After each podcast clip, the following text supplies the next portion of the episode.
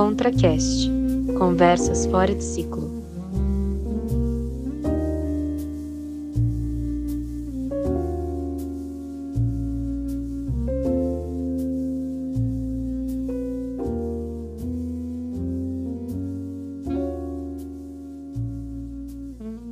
Olá, eu sou a Alessandra Guaranha. Eu sou o Paulo Guerreiro.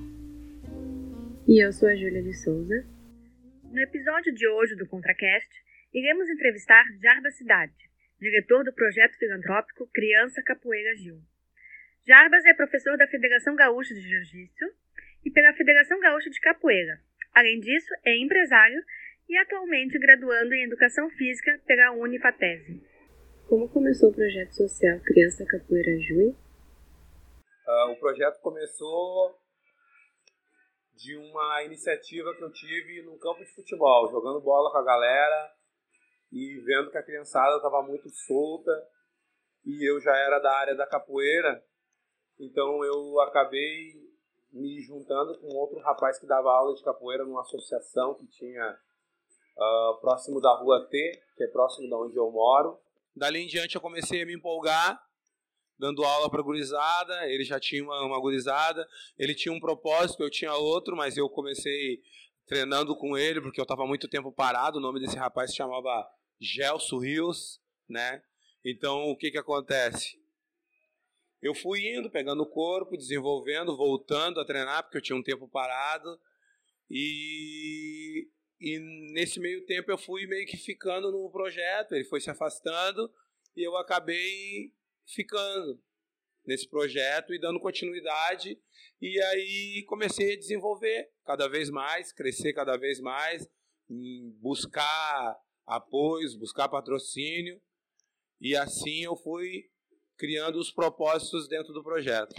Por que o senhor deu andamento a esse projeto? O que, que acontece na comunidade? As crianças são carentes, né? Elas vivem em extrema vulnerabilidade social. Então, elas, elas têm e não têm as coisas. As coisas começam para elas e não terminam. Eu comecei a ver esse lado. Por exemplo, o que, que acontecia bastante? Uh, o projeto. As escolas têm projeto de capoeira, tem projeto de dança, tem vários projetos. Esses projetos são governamentais. O que, que acontece? É uma temporada, seis meses, um ano, três meses, alguns recursos que as escolas conseguem e botam para dar aula para as crianças. Nesse meio tempo, as crianças têm aula. Quando termina esse recurso, os professores são dispensados e as crianças ficam sem aula. Então elas ficam com expectativa e não acabam concluindo. Isso acontece no ciclo escolar. Elas começam a fazer escola e acabam se desapegando porque tudo na vida delas é passageiro. Eu resolvi, então, vendo isso, montar um trabalho social onde eu pudesse dar aula para as crianças e ela desse continuidade. Virasse um professor de capoeira, virasse um professor de jiu-jitsu, para elas saberem que tudo na vida tem que se dar continuidade, como estudo, como trabalho, como a família em tudo. Então, por isso que eu resolvi me dedicar ao projeto. Como funciona a questão de apoiadores e patrocínio? Apoiadores é uma coisa bem difícil. Uh, eu sempre busquei vários lugares de ajuda. Eu, os lugares que eu mais peço é madeireira, supermercado, farmácias, mas dou minha cara a tapa ali, vou na cara dura e peço. Teve várias pessoas que visitaram o projeto, quiseram participar, quiseram ajudar, se empolgaram, ficaram muito feliz em ver o projeto. Só que as pessoas, como um todo, elas se empolgam na hora, vai passando o tempo, vai perdendo aquele calor, as pessoas vão se afastando por ter as coisas delas e largam de mão. E eu continuo ali. Outras pessoas se, apro se aproximaram para ganhar proveito. Político, tentando ganhar voto, tentando fazer troca de voto, troca de fotos e coisa e tal, por apoio. Então, as coisas sempre foram muito difíceis ali para mim. Porque, tipo, por exemplo, uma ONG precisa de várias pessoas. Quando eu ponho o meu ponto de vista e o que eu quero fazer, muitas pessoas pulam fora. Porque as pessoas visam muito a questão do dinheiro, de ganhar algo. E eu sei que a gente precisa ganhar, eu preciso ganhar pelo trabalho que eu faço, mas primeiro eu penso neles, penso no que eu posso proporcionar para eles. E quando a gente começa a falar disso, a galera meio que sai fora. E quando tu fala em projeto social, a primeira coisa que as pessoas pensam é na verba que vai ter, no recurso que vai ter. Então eu estou há 17 anos lutando contra um sistema, tentando arrumar uma maneira de que eu consiga fazer as coisas certas do meu jeito, que eu acho correto, uh, o mais correto possível. Quem são as crianças do projeto e quais as suas trajetórias? Muitos passam pelo projeto, poucos ficam. Uma, tenho pouco recurso, não tenho como ceder uniforme, não tenho sempre alimentação para ceder. O que, que acontece? As crianças treinam um pouco e largam, né? Aqueles que acabam gostando vão ficando. Tenho alunos que passaram por mim, que hoje estão na faculdade, tem aluno professor de boxe, tem um aluno tatuador, tem um aluno que é mãe de, de família que, que, conseguiram salvar crianças que tinham toda a tendência para cair no mundo da criminalidade e que hoje têm uma vida um pouco melhor, eu acredito, no projeto, né? O trabalho que foi feito ajudou muito eles, né? Tenho alguns alunos que seguiram carreira comigo, que estão comigo há cerca de 10, 11 anos, 12 anos, né? Alunos que são competidores, alunos que já viajaram por vários lugares, e todos esses alunos vieram de famílias com conflito, alunos com problema de álcool, de droga e tudo mais, que é o, o, o tipo de alunos que eu atendo, né? Uh, e eu sigo dando sequência, né? Sigo dando sequência no projeto, sigo fazendo meu trabalho, tentando conseguir ajuda com quem pode me ajudar, aceitando a minha proposta de trabalho, mas é um é uma coisa bem complicada. Hoje mesmo eu decidi mudar o projeto para minha casa, então eu tenho uma casa que ela tem dois pisos, né? A parte de baixo estou demolindo toda e estou fazendo o projeto ali, então eu estou com bastante dificuldade para conseguir dar término nesse projeto, né? Nesse espaço para as reformas de vestiário, de de material de, de construção e tudo mais. Professor, nos fala um pouco das dificuldades que o senhor tem para desenvolver o projeto na comunidade. Bom, primeira dificuldade que eu encontro, uh, os alunos eles vêm por conta própria, eles estão ali passando na rua, estão vendo ali o trabalho acontecer, então eles entram, querem treinar. Pouquíssimos alunos os pais trouxeram para treinar, quase todos os alunos que eu tenho, eles vêm eu faço ali uma fichinha deles, pego o nome deles, pego idade e faço um cadastrinho ali e vou levando. Uh, momento que esses alunos entram para o projeto, começa a ter um tipo de dificuldade em casa, porque eu passo algo para eles que eles não estão acostumados em casa, eles começam a fazer isso como higiene, educação, né? deixar um pouco as gírias de lado. E aí eles acabam encontrando essa dificuldade em casa, porque os pais não aceitam muitas vezes isso, né? Porque eles acabam corrigindo os pais. Então, às vezes eu perco aluno porque os pais não querem deixar mais os alunos ir para o projeto, não querem mais deixar participar, né? Os alunos se apegam muito ao projeto, rola muito questão do ciúme. Então, eu vejo assim, eu me deparo às vezes com alunos que viram a noite na rua crianças de 12, 13 anos passam a noite toda ali brincando, correndo para baixo para cima, correndo risco, e às vezes para vir um projeto eles estão proibidos. Então existe esse tipo de dificuldade, mas tudo é uma sequência, né? Aquela criança que é filho, um dia vai ser pai, e todo exemplo que ele pega dentro da comunidade, ele acaba repassando para o filho dele. Então é, vai dando uma, uma sequência, e é difícil de acabar com isso mas a gente vai tentando da medida possível. Eu gosto sempre de ajudar as crianças, porque eu penso que as crianças são como planta. Uma árvore, quando ela já está crescida, grande, tu vai tentar envergar ela, ela quebra. A planta, tu dobra, até nó, e ela consegue se movimentar sem quebrar, né? Então, acho que o foco é nas crianças. A gente tem que focar nas crianças para poder ter um mundo melhor. Fale-nos um pouco da disciplina que a arte marcial proporciona ao aluno. Arte marcial é uma ferramenta muito bem usada para buscar disciplina, né? Porque uh, toda arte marcial ela exige concentração para o aprendizado. Tem que ter a disciplina da luta. Chegou no tatame, pediu com licença para entrar, cumprimentar os mais graduados, não falar enquanto o professor fala, tentar executar as coisas que o professor fala da maneira mais parecida possível que o professor fala, tentar não fazer cara feia, tentar não fazer cara de desgosto, que não está afim. Que... Então, tudo isso acho que entra dentro da disciplina, né? Entra dentro da, das regras da luta, né? A dificuldade dentro da luta, a luta ela te traz muita dificuldade, muitos obstáculos, né? E se tu não tem disciplina, tu não consegue atingir. O que que eu faço? Eu faço as comparações, os obstáculos que tem na vida, os obstáculos que tem dentro da comunidade, as dificuldades que eles enfrentam e eu coloco para dentro do tatame e tento fazer um parecer. Ah, mas quando tu sai na noite, tu corre risco nisso, nisso nisso. Às vezes tu vai ter que passar por um tiroteio, às vezes tu vai ter que passar por uma dificuldade dentro da família, com discussão, com briga. Tu vai ter que saber como conduzir isso, tu vai ter que ter calma, tu não vai poder uh, se apavorar, entrar em crise, numa situação de risco. E tudo isso a luta traz.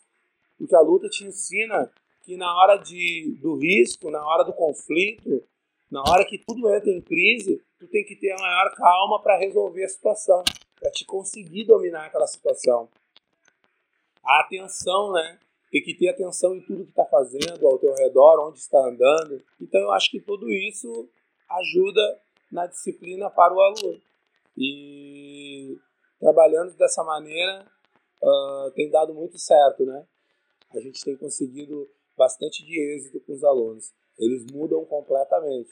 Tu pega um aluno hoje, uma criança hoje dentro da comunidade, vendo o pensamento dela, e tu pega um aluno que é da mesma comunidade, moram até próximos, mas que já está no projeto há um bom tempo, vocês vão ver que vai ter uma grande diferença. Às vezes a gente nem acha que aquelas duas crianças convivem no mesmo ambiente, de tanta diferença que a gente vê.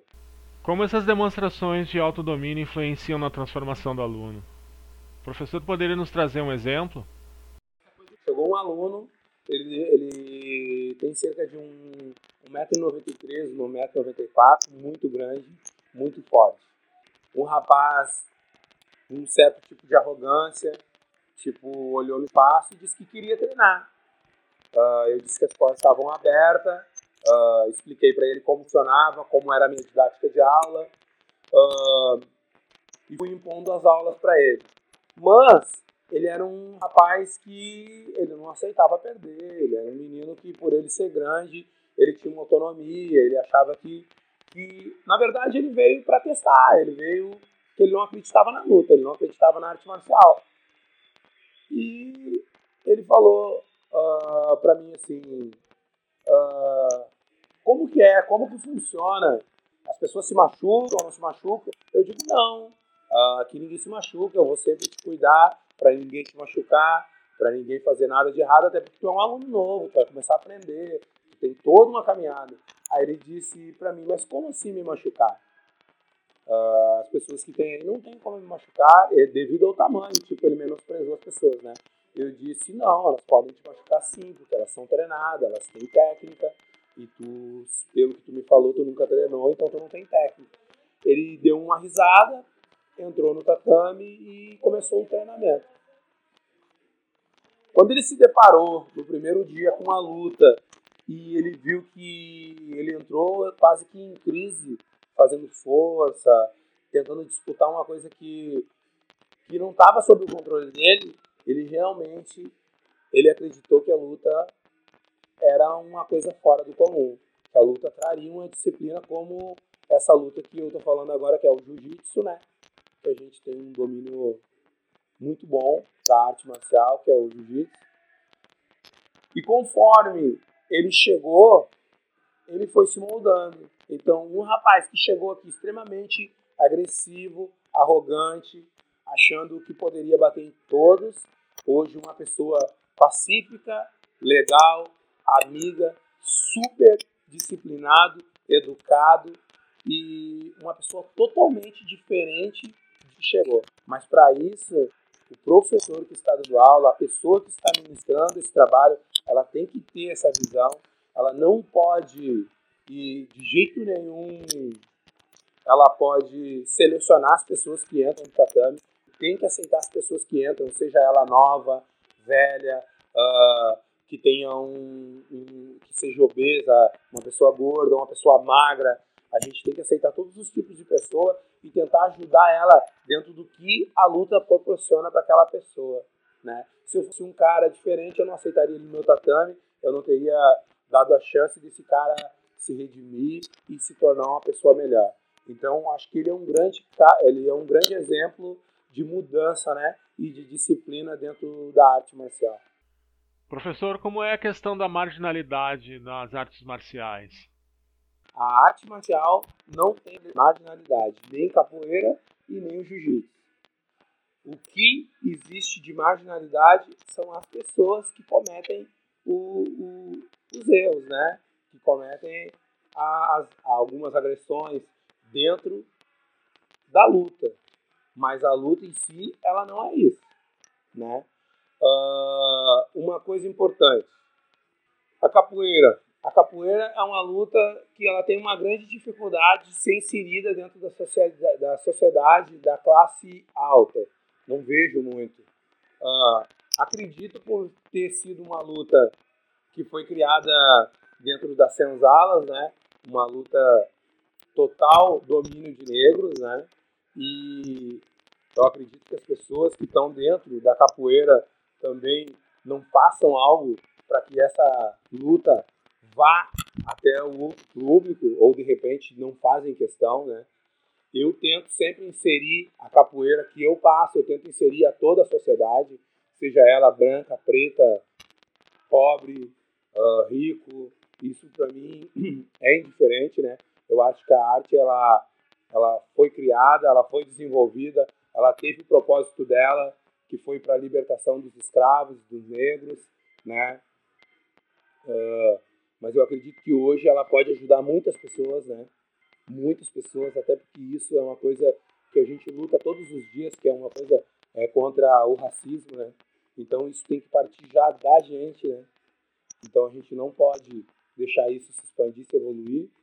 Uh, o jiu-jitsu também foi uma luta que caiu na mão errada de algumas pessoas há, um, há anos atrás, né? E usava a luta e usavam o nome do jiu-jitsu para fazer vandalismo, para brigar em festa e tudo mais. Mas o que eu deixo bem claro é que a luta não tem problema. O problema são as pessoas que usam ela, as pessoas que não estudam, as pessoas que não buscam a cultura da arte marcial, o fundamento e acabam usando ela de maneira errada.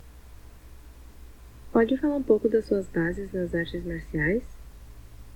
Comecei fazendo capoeira com o mestre Saci de Ladário.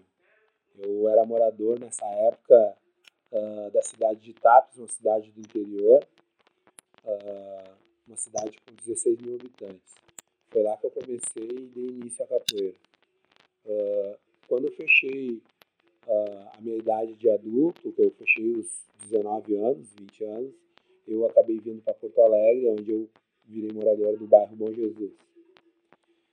Uh, nesse meio tempo, eu tive o período aquele parado, né, que foi que eu falei atrás, que foi quando eu comecei a montar o projeto, que eu re, me reencontrei na capoeira de novo. Então, eu fiquei cerca de três, quatro anos sem treinar a capoeira. Tive esse período de parada, que foi um período de transição de cidade, né? Que eu saí do interior, vim da capital, vim sozinho, ganhar a vida aqui, começar a minha vida, na verdade, aqui. E aqui eu me encontrei com a capoeira na Bom Jesus, onde eu me encontrei com esse rapaz que era chamado Gels, E ali eu dei continuidade no trabalho que ele já tinha. Ele parou, eu dei seguimento e comecei o projeto. Dali em diante, eu entrei num grupo chamado Grupo Aruanda, que era um grupo do Mestre Babalu. E dentro do, do grupo do Mestre Babalu tinha o contramestre Rodrigo, que virou a ser o meu professor, né? Pessoa que me orientava dentro da capoeira, uma pessoa que me deu todas as bases, melhores bases da capoeira que eu já tive, né? E aí sim, eu mergulhei de cabeça e dei seguimento na capoeira. Num período treinando com ele já, perdi ele numa fatalidade, onde ele tomou um tiro, uma ele levou um tiro, né? Um, foi uma fatalidade, né? Foi uma, um tiro perdido pelas costas. Perdi ele, fiquei sem professor novamente, sem mestre. Uh, fiquei um tempo no grupo Aruanda levando, só que eu precisava uh, de uma pessoa para me orientar. O mestre, que era o dono do grupo, eu não tinha muito contato. Acabei indo para o grupo chamado A Capoeira, onde tem o mestre Gororoba, que hoje dá aula uh, nesse grupo. É um dos, dos mestres, grandes mestres do, do grupo. E ele que me conduz hoje dentro da capoeira, uma pessoa que eu tenho uma ótima relação, uma pessoa que me orienta, me guia e me dá todos os segmentos. Hoje eu me encontro instrutor no grupo. Capoeira é um, uma arte marcial que demora muito a ter graduação, então a gente demora a chegar a professor e mestre, né? precisa de uma idade para ter os fundamentos todos, devido ter tantas coisas dentro da capoeira, como cuidado com a instrumentação, cuidado com a musicalidade, cuidado com o jogo. Então, é uma arte que demora a pegar a graduação, e tem muitas graduações dentro do grupo. E é isso. Filosofia de vida, uma cultura, uma arte de libertação e seguimos firme nesse propósito e nesse trajeto.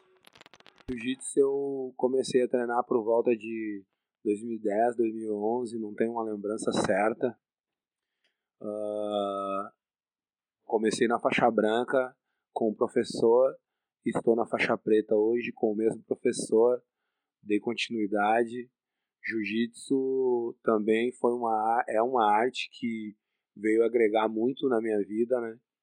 eu era uma pessoa uh, muito explosiva, né? Uma resposta muito rápida. Uh, se acontecia alguma coisa, às vezes eu acabava explodindo muito rápido. O jiu-jitsu acabou melhorando muito uh, a minha condição nessa parte aí. Hoje eu sou uma pessoa extremamente calma, uma pessoa que consigo ter um domínio melhor das coisas, porque o jiu-jitsu ele te leva a isso, né? Jiu-jitsu nada mais é do que uma luta corporal agarrada, então onde a gente busca uh, finalizações em estrangulamentos ou finalizações de articulações, né? Onde a gente entra com chaves e trabalha com alavancas nas articulações e pressões de corpo, como sufocar o cara uh, no 5 kg 1, que é uma posição que eu fico por cima e seguro o cara com a pressão do meu peso né?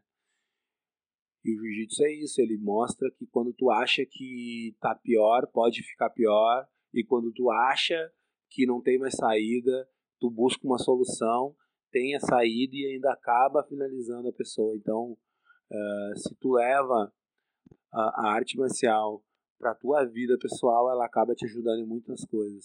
Tu acaba vendo que aquelas dificuldades que tu passa no tatame nada mais é do que as dificuldades que tu passa no dia a dia na tua vida. Basta é, a gente saber encaixar elas nos lugares certos. Né? Uh, meu professor é o Daniel Figueiró, aluno do Regis, que é da Scorpion. Né? Hoje eu sou professor também e continuo atual, treinando com ele, normal. E é isso. Jiu-jitsu é mais uma arte marcial que entrou na minha vida e virou um, um grande amor que hoje eu pretendo levar pro resto da minha vida. Professor Jarbas, no que consiste a capoeira? A capoeira, uma arte marcial, uma dança, um jogo, uma brincadeira. Capoeira, para mim, é tudo. Faço capoeira desde os 13 anos de idade. Uh, posso falar da capoeira uh, como uma expressão de viver, uma atividade física, uh, uma luta que me completa. Uh, capoeira é tudo para mim. Me ajudou em várias coisas. Hoje eu estou onde estou, tenho o espaço que eu tenho, tenho um projeto social que eu tenho na comunidade, uh, graças à capoeira. A capoeira que abriu essas portas para mim. A capoeira, que nem eu falei agora, ela é tudo, né? Tu pode encontrar na capoeira o que você quiser, o que você determinar, o que você achar que dá para fazer. Geralmente as pessoas pensam que a capoeira é uma dança devido à musicalidade, e as pessoas pensam que a roda ela é coreografada, né? As pessoas fazem coreografia, um combinado com o outro, e na verdade não, não tem nada combinado. É, tu esquiva mesmo, desenvolve uma luta, às vezes o pé entra, às vezes tu cai, às vezes tu corre o risco de se machucar, mas faz parte. Né? Ela é uma arte marcial muito saudável, é uma arte marcial muito boa, né? muito potente. Para mim, que tenho três artes marciais, né? capoeira, o boxe e o jiu-jitsu, eu boto ela como em primeiro lugar, acho ela muito completa. A roda, a capoeira, ela tem uh, muita coisa dentro dela para ser trabalhado, então é uma vida inteira trabalhando capoeira, eu tenho muito a aprender dentro da capoeira. A capoeira tem muito fundamento, né? Muito fundamento tradicional, né? A gente tem a nossa capoeira mãe, que é a nossa capoeira Angola, que é uma capoeira uh, mais lenta, mais cadenciada, mas também muito eficaz. A gente tem a nossa capoeira regional, que é a capoeira do mestre Bimba, né? É a capoeira legítima luta baiana, né? De mestre Bimba.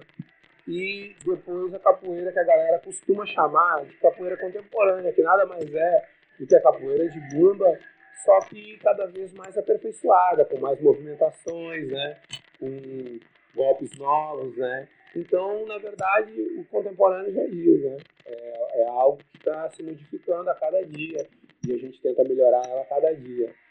O capoeirista, ele tem que cuidar vários fatores, né?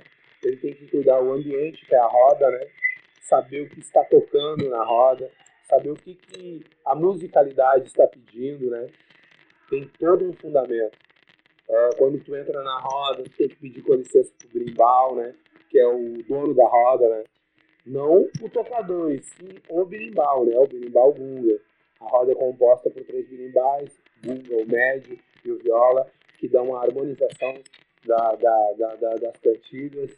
Uh, conforme vai sendo tocado e vai sendo cantado, a gente joga, entendeu? Então pode ser pedido um salmento pequeno, pode ser pedido um salmento grande, pode ser pedido uma angola, e tu tem que cantar, tu tem que jogar dentro desses fundamentos, né?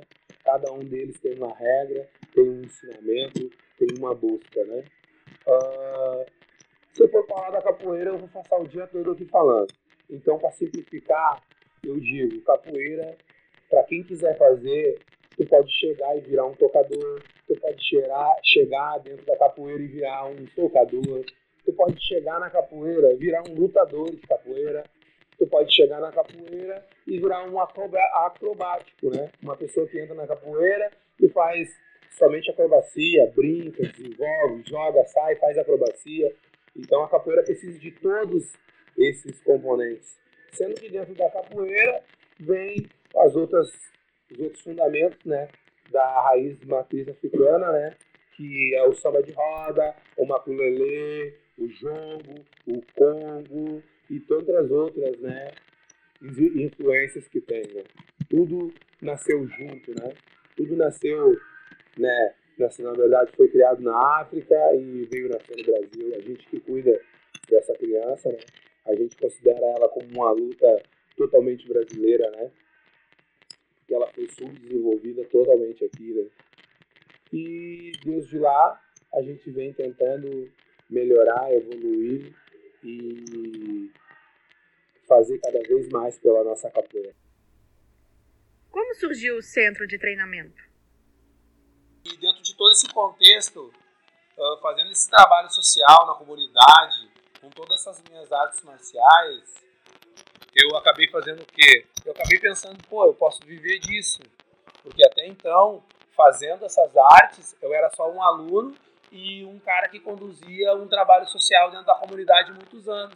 Então eu me virava nos 30. Eu trabalhava no, eu trabalhei no táxi, eu trabalhei no carro forte, eu trabalhei de Uber e nunca pensei em viver do esporte, né?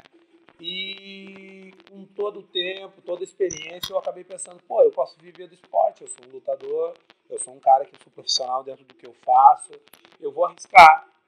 Surgiu uma oportunidade para mim na Avenida Protásio Alves, número 4880, uh, apareceu uma oportunidade de eu locar uma, um espaço onde eu acabei uh, alugando na pandemia, uh, um pouquinho antes da pandemia, estava querendo sair a pandemia e eu foi em maio, né?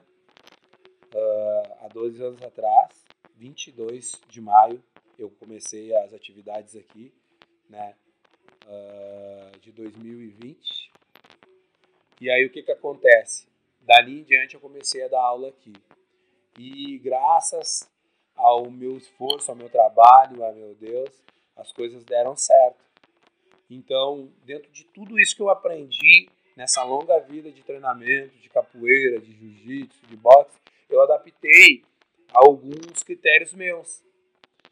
Hoje meu aluno, ele entra aqui, primeiro eu faço uma preparação física com o meu aluno antes dele cair, de mergulhar de cabeça na luta, eu primeiro faço uma preparação física, faço trabalho de perna com ele, um trabalho corporal para ele fortalecer, um trabalho de lateralidade, de equilíbrio, porque como a luta é, ela tem muito contato, muita movimentação, muitas movimentações que saem do nosso dia a dia, a pessoa corre muito risco de se lesionar. A maioria das pessoas que vêm treinar são pessoas sedentárias. Então são pessoas que nunca fizeram nenhum tipo de atividade ou se fizeram, fizeram há muito tempo. Então essa pessoa ela precisa de um treinamento, de uma memória muscular.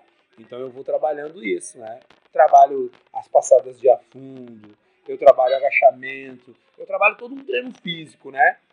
E dentro disso eu vou adaptando e inserindo ele dentro da luta.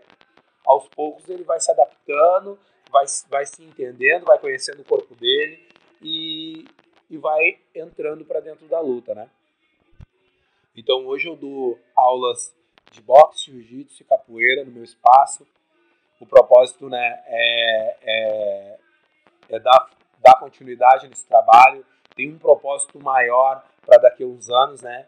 Porque quando eu me deparei com, com esse espaço, me deparei com os alunos, eu vi que eu precisava de algo a mais, de mais coisas. E o que, que eu fiz? Eu acabei me inscrevendo na faculdade, né? Hoje eu estou fazendo educação física, que é algo que me ajuda dentro do meu esporte. Ampliou a minha, tá ampliando o meu conhecimento, tá ampliando uh, as minhas estratégias, né? E tá me mostrando que tudo que eu estou fazendo tá dando certo porque eu estou agindo na maneira mais coerente possível, né?